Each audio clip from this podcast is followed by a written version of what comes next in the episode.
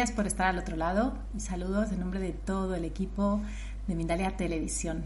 Soy Elena Crespo y os recuerdo que estamos retransmitiendo como siempre en riguroso directo y en multiplataforma. Estamos en YouTube, Facebook, Twitch, Twitter, Odyssey, Vagan Live y muchas más.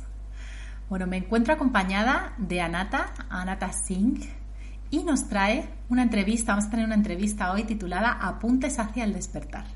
Anata nos va a deleitar con unas cuantas vías hacia el despertar, así que no os lo perdáis porque es muy interesante y para todos los públicos. Voy a contaros un poquito más sobre él antes de darle paso. Anata Singh es licenciado en filosofía, profesor de Kundalini Yoga, facilitador de un curso de milagros y escritor. Bueno, pues vamos a saludar a nuestro invitado. Hola Anata, ¿cómo estás? Bienvenido. Hola Elena, ¿qué tal? Encantado de estar con vosotros. Genial, pues encantados también. Hablo, eh, hablo de parte de todo el equipo, por supuesto. Y nada, vamos a comenzar con la entrevista que tenemos mucho que compartir y el tiempo es limitado. Así que, Anata, lo primero que te quería preguntar en este tema que nos atañe es, ¿qué es para ti el despertar? Y si nos puedes hablar un poquito de, de esta visión, ¿no? De bajar de la mente al corazón. Sí, eh, para hablar del despertar, eh, deberíamos hablar un poco de lo que es la, lo que es la mente en el ser humano actual. Digamos que la mente es una herramienta maravillosa que tenemos todos los seres humanos, con la cual pues ha, ha habido grandes adelantos en la ciencia, en la técnica. Eh, es una herramienta sumamente útil y beneficiosa que trabaja con la información que recibe de los sentidos y a través de ellos pues hace asociaciones, conceptualizaciones, planifica, analiza, eh, razona y es una, como digo, una gran herramienta. Eso es lo que es la mente. Lo que pasa que en el ser humano actual esa mente ha sido de algún modo fagocitada por el ego. Es decir, el ego que representa pues nuestros deseos, digamos, de, eh, codicia, eh, celos, vanidad, digamos, todo lo que es la parte más instintiva, egoica del ser humano, ha tomado la, la mente, digamos, como, como rehén y la ha puesto a su servicio. De manera que ha quedado esa función maravillosa que hemos hablado anteriormente, ha quedado totalmente desnaturalizada y ha llevado al ser humano al sufrimiento. Al sufrimiento porque es, digamos, esa, esa mente ego ha tomado vida propia. Los seres humanos pues tenemos el cuerpo, el cuerpo que obedece a, a nuestras indicaciones. Si yo quiero levantar una mano, pues simplemente la levanto. Si quiero caminar, ordeno mi cuerpo y camina. Pero la mente ha tomado vida propia, es como un ente autónomo. Podemos preguntarnos, si yo cierro los ojos y digo, voy a parar de pensar, no puedo. La mente tiene digamos, una vida autónoma, propia, y que nos mantiene en el sufrimiento y el dolor. ¿Por qué? Pues porque nos mantiene con preocupaciones, nos mantiene con ansiedad, nos mantiene con envidia, codicia, todos esos pensamientos, esas emociones, digamos, que nos generan tanto sufrimiento y que nos alejan del momento presente, del aquí y el ahora. Es urgente, pues, para la humanidad dar ahora un tránsito, dejar esa mente egoica que nos carga de sufrimiento y de dolor y pasar al corazón. El corazón, digamos, es la esencia verdadera del ser humano. El corazón es la sede del alma, es el portal energético que nos comunica con nuestra alma, donde podemos ahí encontrar la paz, donde se despliegan las alas del amor, donde el ser humano vuelve a recuperar el sentimiento de unidad con todos los seres, con todos los hermanos, y eso hace pues que cambiando de la mente al corazón, como nosotros cambiamos, el mundo cambia, pues el mundo es un reflejo de la mente, el mundo lleno de fronteras, lleno de mm, odio, lleno de desigualdades económicas a todos los niveles, cambia en el momento que el ser humano individualmente haga ese tránsito de la mente al corazón. Esa es pues la, la tarea que nos, digamos que nos ocupa más urgente para todos. Bueno, vamos con alguna otra vía Entonces ahora nos puedes hablar un poquito más de la vía del aquí y el ahora, el recuerdo de sí, como tú también lo llamas, y el tema del fluir con la vida. Sí, el aquí y ahora es precisamente una de las herramientas que nos van a permitir ese cambio urgente que necesitamos para pasar de la mente al corazón. ¿Por qué? Pues porque la mente no nos deja fluir con la corriente de vida. La corriente de vida siempre fluye en el ahora. La vida es ahora, no es pasado ni es, ni es futuro, porque tanto el pasado como el futuro pertenecen al mundo de la mente, al mundo del sueño y del sufrimiento que hemos comentado. Entonces, es urgente, pues, eh, vivir en el ahora para hacer ese tránsito de la mente al corazón. ¿Cómo podemos, qué herramientas así prácticas tenemos para vivir el ahora? Pues vivir con presencia, es decir, vivir cada momento de nuestra vida con presencia, sin dejar que la mente se desplace ni hacia el pasado ni hacia el futuro. Es una disciplina que debemos ir adquiriendo, que cuesta un tiempo porque llevamos muchos años, muchas vidas incluso, con esta inercia de la mente que nos lleva al pasado y al futuro, pero debemos establecer una disciplina diaria de vivir cada momento con presencia, digamos, atentos a la hora, sin desplazarnos hacia el pasado o hacia el futuro. Si yo estoy, por ejemplo, en casa fregando los platos, pues simplemente estoy viviendo el presente en esa tarea, atento a cómo el agua cae, cómo el plato, digamos, se va, mm, se va escurriendo, se va aclarando, cómo mi mano lo coge y lo deja, etcétera, etcétera. Si la mente, lógicamente, nos va a apartar, enseguida va a venir un pensamiento que nos lleva a recordar lo que tenemos que hacer después, que nos lleva al pasado eh, recordando algo que alguien nos ha dicho anteriormente, etcétera, pues cuando nos demos cuenta de que nos hemos ido, volvemos. Volvemos al, momento presente, seguimos atentos a la aquí y a la ahora en la tarea que estamos haciendo. Si estamos caminando por la calle, pues caminamos con presencia, sin estar pensando en que cuando lleguemos al trabajo, lo que tendremos que hacer, lo que nos dijo otra persona, sino atentos y presentes.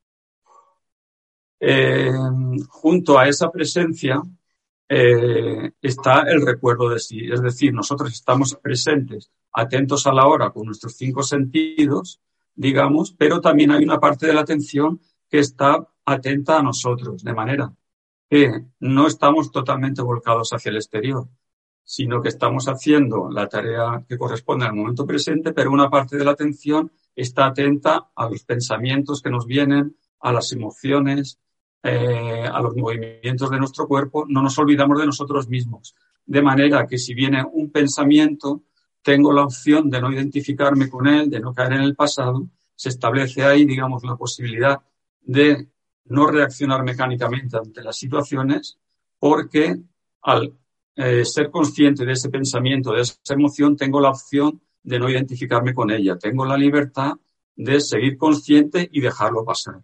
De esta manera nuestra vida se hace cada vez más consciente, vamos saliendo del sufrimiento, vamos saliendo de la mente y poco a poco llevando, digamos, el centro de gravedad a nuestro corazón. Qué bueno y qué Qué fácil hacerlo así, así que mil gracias por esos, esos tips tan sencillos. Bueno, ahora sí, vamos a pasar a la pregunta que, me parece por, lo menos muy interesante a mí. ¿Qué papel desempeñan en el despertar los juicios y las etiquetas, Anata? Sí, eh, los juicios lo que hacen también es desconectarnos del flujo de la vida. Cuando nosotros, por ejemplo, estamos hablando con una persona esa persona pues nos cae antipática, vamos a poner por caso, y la enjuiciamos, esa posibilidad, ese flujo de comunicación entre la persona y yo mismo, de corazón a corazón, se interrumpe. Ahí, digamos, ese juicio nos lleva al terreno de la mente de nuevo, hace que esa conexión de corazón a corazón quede cerrada y además es, digamos, como un ave de mal agüero que va a venir a nosotros cada vez que esa persona vuelva a nosotros. Si yo digo, Carlos es antipático, cada vez que yo me encuentre con Carlos va a venir a mi mente esa etiqueta de antipático. Y yo no voy a estar, digamos, mm, con apertura de corazón hacia, hacia esa persona. La he juzgado previamente, ese juicio siempre va a estar acudiendo a mí y, digamos, esa relación de corazón a corazón se desnaturaliza y nos desconectamos el uno del otro. Lo mismo sucede con las etiquetas. Cuando yo etiqueto algo, el verano es una estación horrible, hace muchísimo calor.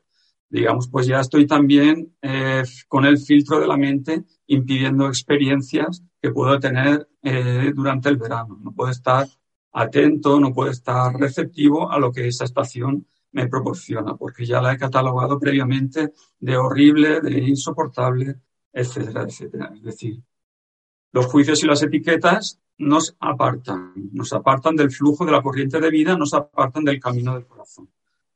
Es, por lo tanto, eh, conveniente que cuando nosotros estemos atentos a nosotros mismos, descubramos cada vez que enjuiciamos algo, que lo etiquetamos. Y cuando estamos atentos a nuestro interior, descubrimos el impulso que surge en nosotros a emitir un juicio. Si estamos atentos, ese impulso no se convertirá en un juicio.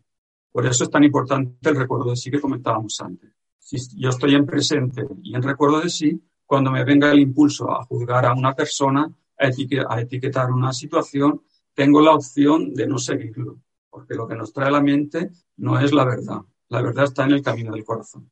Entonces, yo renuncio a juzgar, renuncio a etiquetar siempre que mi conciencia me lo permita y de este modo sigo conectado a la corriente de vida, sigo alineado con el flujo de vida mi energía cambia, se hace más amorosa, tanto con, las personas como con los demás. Y es otro camino pues muy importante, muy interesante para ir hacia el corazón, salir de la mente hacia el corazón. Desde luego que sí. Así que vamos con otra vía. Esto se hace interesante porque, como decía en la presentación, es para todos los públicos, ¿verdad? Hay vías para todas las personas. Ahora me encantaría que nos hablases un poquito, me ha gustado mucho también cuando estábamos hablando, lo hemos comentado Nata y yo, la vía de la madre naturaleza. Vamos a hablar un poquito de esto. La vía de la madre naturaleza es una vía maravillosa. Realmente ahí tenemos un instrumento de sanación precioso y de volver al, al corazón. Cuando nosotros tenemos la oportunidad de salir a la naturaleza, a ser posible en un lugar pues que no esté muy concurrido, puede ser una playa solitaria, en una montaña, pues tenemos la opción de simplemente dejar que nuestra aura se sane a través de la naturaleza. No tenemos que hacer nada, simplemente podemos caminar despacio o sentarnos y empezar a oler, a oler la tierra, empezar a sentir el sol sobre nuestra piel, empezar a sentir el aleteo del pájaro sobre el silencio de la montaña, por ejemplo, observar el color de una flor, todo eso hace que nuestra aura, digamos, se sane, nos hace salir de la mente, el ego se disuelve y nosotros entramos en un sentimiento de unidad maravilloso con la madre naturaleza. A mí, en mi caso, pues las mejores, las más grandes meditaciones han sido siempre en contacto con, con la naturaleza de este modo. Es una manera de, de fluir con la vida. La madre naturaleza está ahí para nosotros. Tenemos que, que aprovechar. Y cuando estamos en contacto con ella de esta manera, nuestro corazón se expande, Hay una opción también, incluso para las personas que tengan dificultad para salir a la naturaleza, porque están, viven en ciudades o viven en sitios donde no, pueden conseguir un sitio solitario. Es posible hacer una práctica también que yo hago en mis clases de yoga, de sentir el corazón. Cerramos los ojos, escuchamos los latidos del, del corazón y nos internamos así de esta manera con los latidos del corazón y con los pies en contacto con el suelo visualizamos como unas raíces energéticas emergen desde las plantas de nuestros pies, se van internando poco a poco hacia el interior de la tierra hasta llegar al centro de la madre tierra para buscar el corazón de la madre tierra. La madre tierra es un ser profundamente amoroso, en su centro está el corazón de la madre tierra y hacer que nuestro corazón lata al unísono con el de la Madre Tierra. Con nuestro latido se sincroniza con el de la Madre Tierra, latimos con ella, de esta manera nos expandimos y es una posibilidad también de, de contactar con ella, de que nos sane y de expandir nuestro corazón.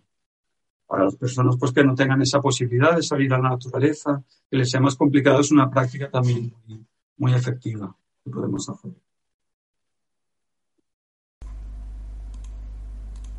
Genial, pues sí, sí que la verdad que, lo es. Vamos a la próxima pregunta. Si te parece que sería, hablas también un poquito de, los guías y los seres de luz en tu libro, que ahora después hablaremos un poquito de él. Eh, ¿Qué nos quieres contar sobre esto hoy, Anata, sobre los guías y los seres de alta vibración? Sí, pues también es una opción muy importante que no debemos desperdiciar, el contacto con nuestros guías, porque los guías están ahí para ayudarnos.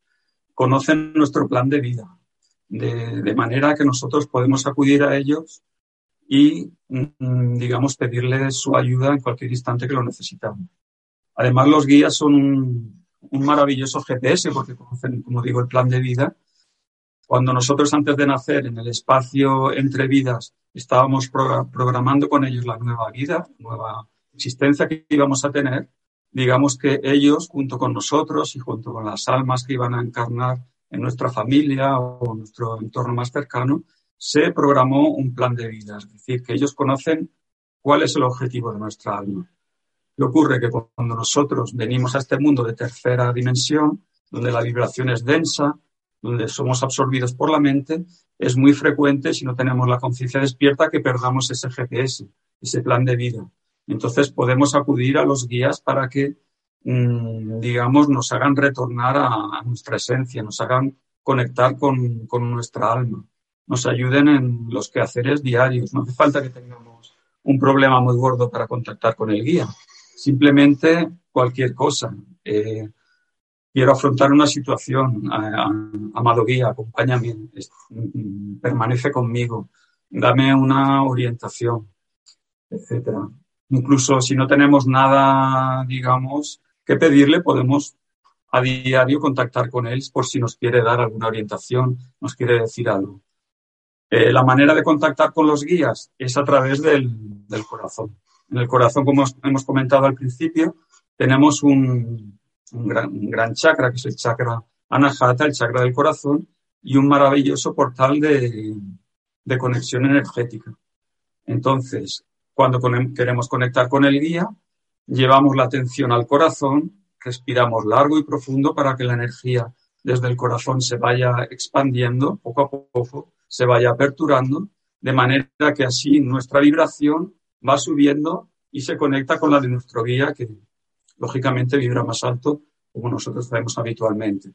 Entonces, eh, cuando nuestro corazón empieza a expandirse, respirando largo y profundo, con la atención ahí, es el momento cuando podemos de manera familiar llamar a nuestro guía y pedirle aquello que necesitemos. Tanto puede ser con los guías como con algún maestro que tengamos, con el que tengamos mucha, digamos, confianza, devoción por ejemplo, en el caso del Maestro Jesús, el Maestro Jesús es un maestro muy cercano, a pesar de que nosotros a veces pensamos que, que está muy elevado, a veces uno piensa, uff, Jesús está ahí arriba, yo estoy aquí abajo, como que es una distancia insalvable. Todo lo contrario, cuando tú llamas a Jesús, es un maestro sumamente cercano. Además, está aquí como, como si fuera tu hermano. Y es muy cercano, está contigo, te ayuda en todo lo que necesites, te apoya, cambia tu vibración. Entonces es también, digamos, un maestro que está ahí para nosotros completamente. Igualmente con los ángeles, los arcángeles, cualquiera en el que tengamos confianza, siempre podemos acudir a ese portal energético del corazón y conectar con él para, para que nos ayude en lo que necesitemos. Una vía maravillosa también. Genial. Bueno, pues nos quedan un par de cositas que comentar muy, muy, muy interesantes. Y son una de las vías también que es la oración que nos comentabas y después la sexualidad sagrada. No quiero que nos vayamos de esta entrevista sin que nos cuentes sobre esto. Así que bueno, todavía tienes ocho minutines para contarnos, así que adelante, por favor. La sexualidad sagrada también es una vía, una vía importante, es una energía maravillosa que tenemos los seres humanos y con, una, con un gran potencial. Normalmente nosotros conocemos la vía sexual, digamos, moviéndose al terreno del, círculo inferior. Es decir, cogiendo un poco la, concepción holística del ser humano que tiene el yoga y también el tantra, nosotros tenemos un triángulo inferior a nivel de chakras, un triángulo, digamos, un chakra medio, que es el chakra anahata, y un triángulo superior. Es decir, que la energía en nosotros tiene la opción de circular a través del chakra inferior, a través del corazón y a través incluso de llegar a, los chakras del, triángulo superior, ¿vale? incluido el chakra del tope de la cabeza, donde conectamos con nuestro ser divino. Entonces, la sexualidad tiene la opción de transitar por todos estos chakras, por todos estos eh, círculos. Normalmente, la sexualidad como vía de, placer únicamente considerada, es una vía legítima, maravillosa, pero que se mueve únicamente en el triángulo inferior. Cuando a la sexualidad se le añade el chakra anahata a través del amor, cuando esa sexualidad es entre dos personas en las cuales les une el vínculo no solo del deseo sexual, sino también del amor, esa energía es mucho más rica, mucho más, más profundo, de una frecuencia mucho más elevada, porque circula no solamente en, el, en los chakras inferiores, sino que también en el chakra anahata. Entonces ahí estamos ya hablando de una, una sexualidad mucho más profunda, donde el sentimiento de unidad es, es digamos, inmenso, donde la, la, dicha entre la pareja que se une es maravillosa. La energía fluye allá a muy alta vibración. Pero el Tantra incluso da la posibilidad de que esa energía llegue a los chakras superiores. Esa energía que transita por, el, por la columna vertebral, por la energía kundalini, por el interior de la columna, llega a Nahata incluso puede llevarse a los chakras superiores también y conectar con la, la divinidad. De manera que cuando en esa relación sexual, donde ya intervienen los chakras inferiores, donde está el chakra anahata también, llevados por la devoción mística, podemos incluso entrar en la oración para que durante unos momentos esa energía suba, suba arriba estamos desplegando un maravilloso potencial energético, estamos vibrando altísimo ahí. Digamos, es una opción que tenemos. No tenemos tiempo, lógicamente, de desarrollar cómo se lleva a cabo esta práctica. Eso, si alguna persona tiene interés, puede acudir al libro, donde ahí puede, digamos, ver cómo, cuáles son las pautas más pormenorizadas para cómo, cómo hacerla, esa, esa práctica tántrica.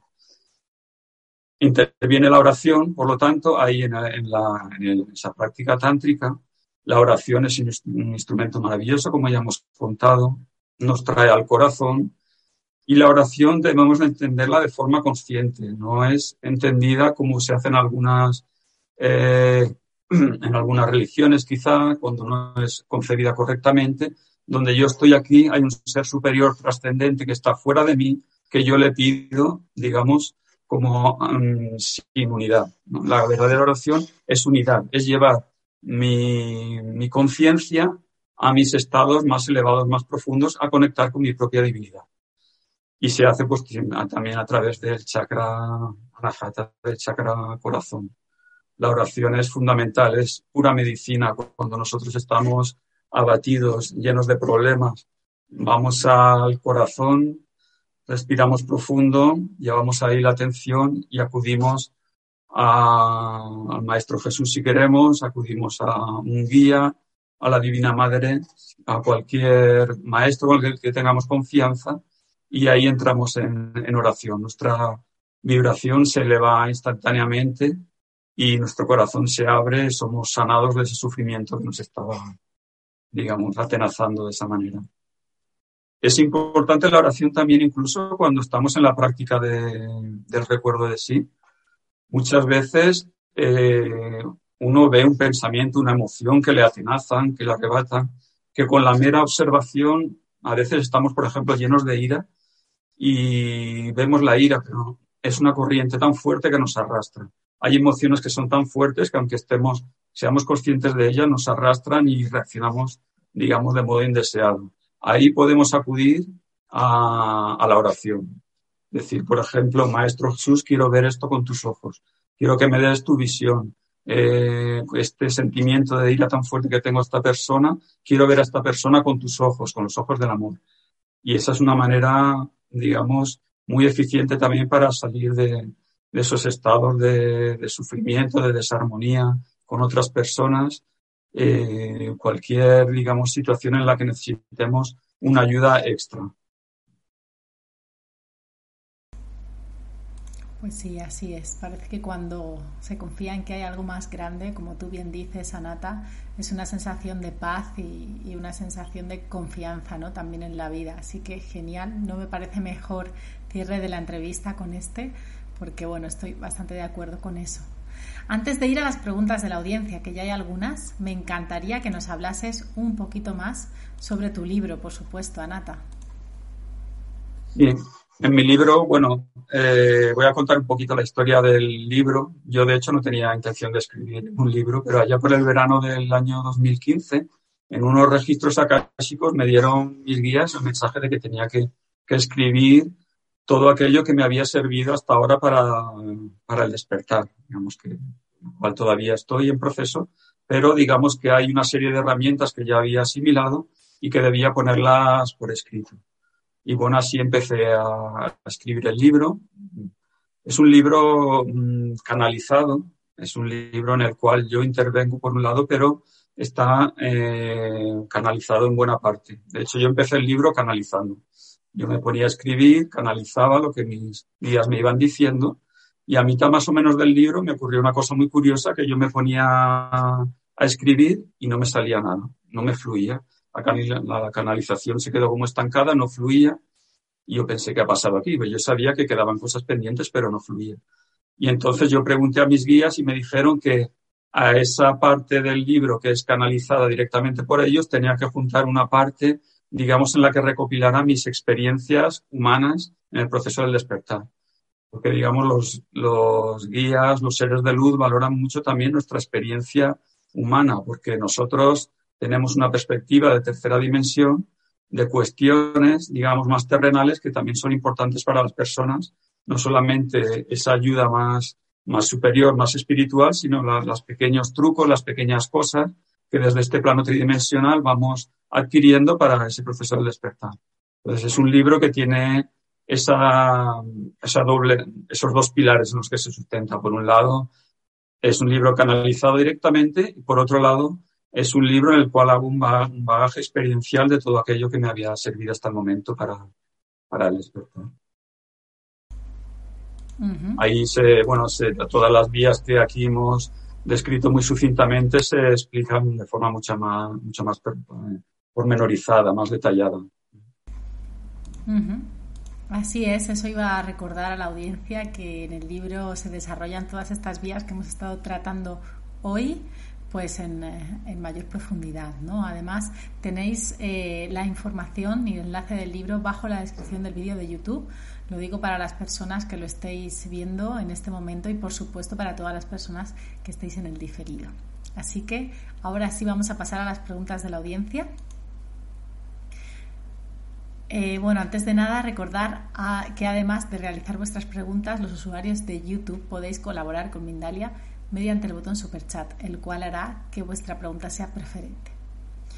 Vamos allá con la primera que nos la hace Erika Baez desde Facebook. Nos dice, pregunta desde México, ¿alguna frase que nos ayude a conectar con nuestros guías?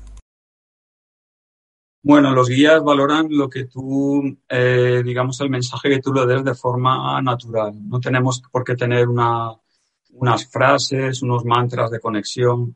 En la era anterior, en la era de Piscis, conectar con los guías, con los maestros, digamos que requería de unos rituales, de una serie de procesos mucho más complicados, pero ahora la era de Acuario apoya mucho esta conexión interdimensional. Entonces es como si hablaras con, con tu hermano mayor.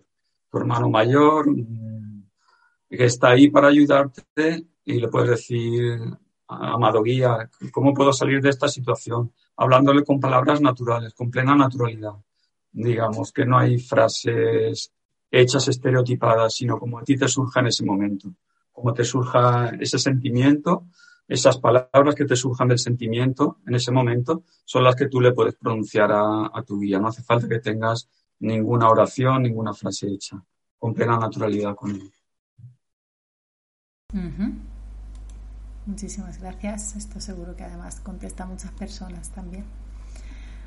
Vamos ahora con la pregunta de Alba Preciado y nos dice también sobre los guías. Gracias. ¿Los guías son nuestros ancestros o son ángeles? ¿Cómo podemos diferenciar? Gracias.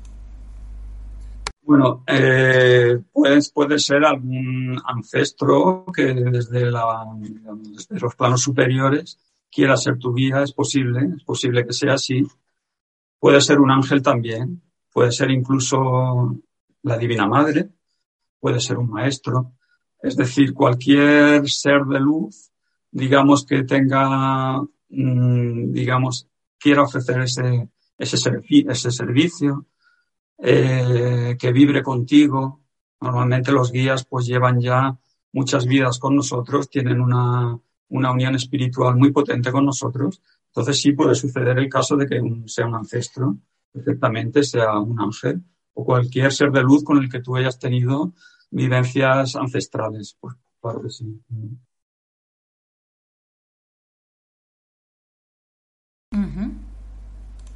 Bueno, genial, muchísimas gracias. Vamos a la próxima.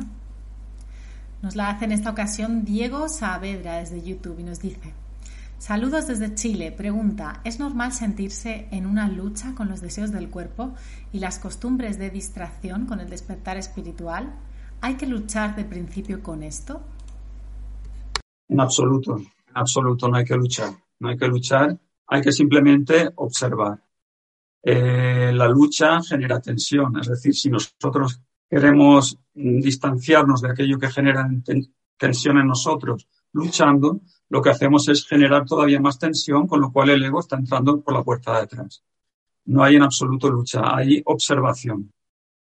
Eh, hay una práctica que podemos realizar muy útil, que que consiste en simplemente sentarnos, anclar la atención en la respiración, por ejemplo, en las fosas nasales, viendo cómo el aire entra y sale, y seguramente empezaremos a, notar cómo llegan a nosotros pensamientos, imágenes, cosas que tenemos que hacer, cosas que hemos hecho, y todo eso lo vamos dejando pasar. No luchamos, no hacemos, no damos la orden de que nuestra mente se quede en blanco en absoluto, simplemente nos ponemos a observar sin juzgar, dejamos que los pensamientos, las emociones pasen como si fueran nubes que atraviesan el cielo y nos mantenemos ahí. Si nos vamos detrás de algún pensamiento, volvemos de nuevo a la respiración y seguimos observando.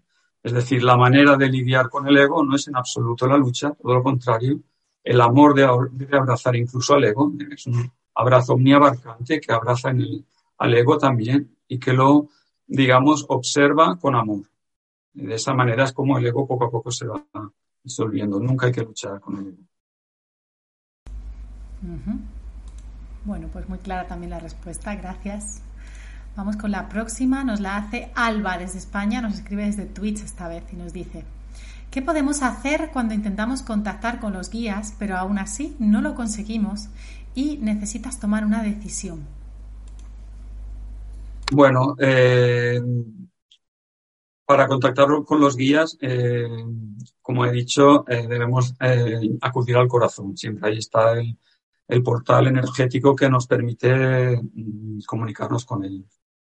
Hay muchas, muchas prácticas también que nos sirven para, para que ese corazón se expanda, para que ese chakra anahata esté más receptivo, para que ese portal energético se abra, que podemos hacer. Por ejemplo, lo que hemos comentado, de conexión con la madre naturaleza a través de las raíces energéticas que conectan nuestro corazón con el suyo, sintiendo simplemente los latidos del corazón, etcétera. De todos modos, hay una cosa que hay que tener en cuenta, que los guías eh, no siempre se expresan del mismo modo. A, ver, a lo mejor estamos esperando, después de haber hecho la petición al guía, que el guía nos conteste con palabras. A veces no es así. A veces los guías nos, contestan de maneras variadas. A lo mejor no recibimos ninguna respuesta, pero luego salimos por la calle, vemos un letrero y ahí está a lo mejor puesta un mensaje que es lo que necesitamos saber en ese momento. A lo mejor la respuesta viene a través de una llamada de alguien que nos dice las palabras que necesitábamos escuchar. A veces los guías no nos hablan con palabras, a veces nos hablan de esta manera, con mensajes. Entonces tenemos que confiar en absoluto que el guía nos va a contactar con nosotros. Estar receptivos, tranquilos, que esa respuesta llegará. A lo mejor no llega de forma inmediata, llega al cabo de unos minutos, de un rato, pero siempre llegará. Y a medida que se, vayamos practicando con más asiduidad esa conexión con los guías, esa comunicación se irá haciendo cada vez más clara, más intensa. pero siempre nos responden.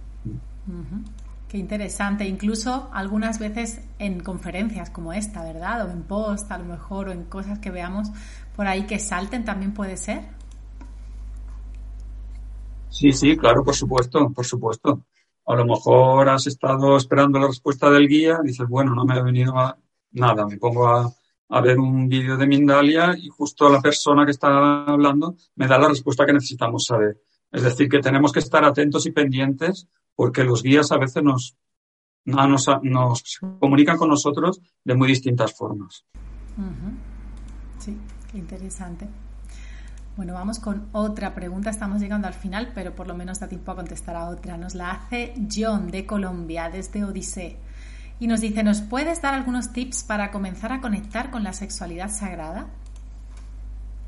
Sí, eh, en el libro lo explico más detalladamente. Aquí no tenemos mucho tiempo, pero bueno, la sexualidad sagrada se basa en la conciencia, es una sexualidad consciente. Hay dos herramientas que utilizamos en la sexualidad consciente para el manejo de la energía, que aunque no las vamos a poder explicar ahora, pero sí las vamos a nombrar, que son la respiración y es la direccionalidad de la atención. Es decir, en el momento de eh, poner en práctica eh, lo que es la práctica tántrica, a través de la respiración podemos manejar la energía, podemos, podemos tener un control de ella para que pueda, digamos, estar eh, dentro de, nuestro ámbito consciente. Tenemos también lo que es la direccionalidad de la atención. Cuando eh, en la práctica sexual, digamos, eh, el fuego es muy intenso, donde digamos que la energía tiende ya a, desbordarse, sentimos que no tenemos la posibilidad de subirla a los chakras superiores, siempre tenemos la opción de direccionar, direccionar la atención consciente hacia los chakras superiores, de manera que la energía con la dirección de la atención también sube allá donde ponemos nosotros la atención. Pero bueno, esto digamos que viene más detallado en el libro, ahora no podemos extendernos mucho y os animo a que si estáis interesados pues lo podéis ver allí. Muchas gracias. Bueno, entonces si nos da tiempín a una pregunta más. Eh, nos viene desde Twitch, nos dice Mónica desde México. ¿La Divina Madre Naturaleza es también la gran madre de la muerte y el renacimiento? O sea, sé, el espíritu femenino de la vida, muerte, vida, por eso de las estaciones, la luna, etcétera. Correcto, correcto. La Divina Madre regula todo, regula el nacimiento, regula la muerte, las estaciones, eh, regula nuestro corazón, digamos. Nosotros como seres terrenales estamos profundamente conectados a, ella. y digamos que la, la, madre naturaleza está muy, digamos, en conexión con nosotros y está muy implicada en nuestro proceso de, de evolución y de sanación personal. Digamos que por eso debemos acudir a ella. Nos ha dado grandes recursos para, para que los utilicemos a través de, de los ríos, de la montaña, de las flores, de los olores, de la lluvia, del viento, de las montañas. Todo eso son maravillosos portales para que nosotros conectemos con ella y nos sanemos. Y la Divina Madre regula el nacimiento, regula la muerte, está con nosotros cuando nacemos, cuando morimos, cuando evolucionamos es la maravillosa fuerza que hace que, el gusano se transforme en mariposa y es la maravillosa fuerza y energía que hace que los seres humanos podamos transformarnos en los seres de luz que somos. Digamos, podemos dar esa gran transformación a través de ella para llegar a, conectar con nuestra propia divinidad. Es una vía maravillosa. Sí, qué bueno, qué bonita pregunta y qué bonita respuesta. La verdad que muchas gracias, es súper profundo este tema y, sí, a mí me gusta mucho también, especialmente, como, como te comentaba, Nata. Bueno, ahora sí estamos llegando al final y bueno, agradezco un montón toda esta sabiduría que has traído en esta entrevista, que son muchas vías y como comentábamos, para aquellas personas que quieran profundizar, pues hay para todos los gustos, ¿no? Y para para cada cual que resuene con alguna de ellas. Así que bueno, te agradezco de parte, por supuesto, de todo el equipo, también Anata, y te voy a dar paso para que tú puedas despedirte también de nosotros, de la audiencia, por supuesto. Bueno, pues muchas gracias por haberme dado esta oportunidad de, compartir con vosotros os animo que, que si resuena, como decía Elena, alguna de estas vías en vosotros, la pongáis en práctica, porque son cosas sencillas. Digamos que a veces pensamos que la, iluminación o la conexión con nuestra divinidad, pues requiere de cosas muy, muy difíciles, muy elaboradas, de hacer un viaje a la India, conectar con un maestro, con el otro, pero son pequeños casos, son pequeñas cosas las que tenemos que hacer realmente. Solamente, por ejemplo, de dejar de juzgar un poco, ya nuestra energía cambia. De dejar de juzgar tanto, ya nuestra energía se eleva su vibración. Solamente, simplemente dejando de estar mm, tan conectados con, con los pensamientos egoicos, de empezar a observarlos, de hacer una pequeña meditación de 5 o 10 minutos cada día para conectados, digamos así, con el corazón, observando los pensamientos. todos estos pequeños cambios son los que hacen que poco a poco vayamos encaminándonos a nuestro objetivo, que es nuestra conexión con el alma, con el corazón y, y para que este mundo cambie, para que este mundo que ahora refleja solamente dolor, sufrimiento, fronteras, sea un mundo donde eh, la unidad esté presente, donde el amor esté presente, donde no existan las fronteras, donde todos los seres humanos volvamos a hermanarnos, volvamos a ser una unidad y ese camino transita, digamos, por nuestra vuelta al, corazón, pasar hacer ese tránsito tan importante de, de la mente al corazón. Ese es nuestro gran reto como, como seres humanos en este momento. Bueno, pues muchísimas gracias. Entonces, ahí nos deja Nata con eso de conectar con el corazón. Por supuesto que sí que importante es, ¿no? Y, y como a veces en la sociedad, en esta sociedad tan polarizada, como bien él decía, se nos olvida esto, ¿no? Y la mente nos, nos traiciona y se va por pensamientos que, que, bueno, que no hacen mucho bien. Así que ahí con esto me despido hoy. Os voy a comentar que podéis, por supuesto, como siempre, compartir esta información para que se expanda, porque seguro que alguna de estas vías le resuena a alguna persona, porque hay muchísimas. También podéis suscribiros a nuestros canales si no lo habéis hecho, para que no os perdáis ni uno de nuestros directos, ya que sabéis que os vamos avisando, os va avisando el canal cuando vamos programando algo interesante o cuando estamos en directo. Así que os mando un abrazo enorme y nos vemos en el próximo directo.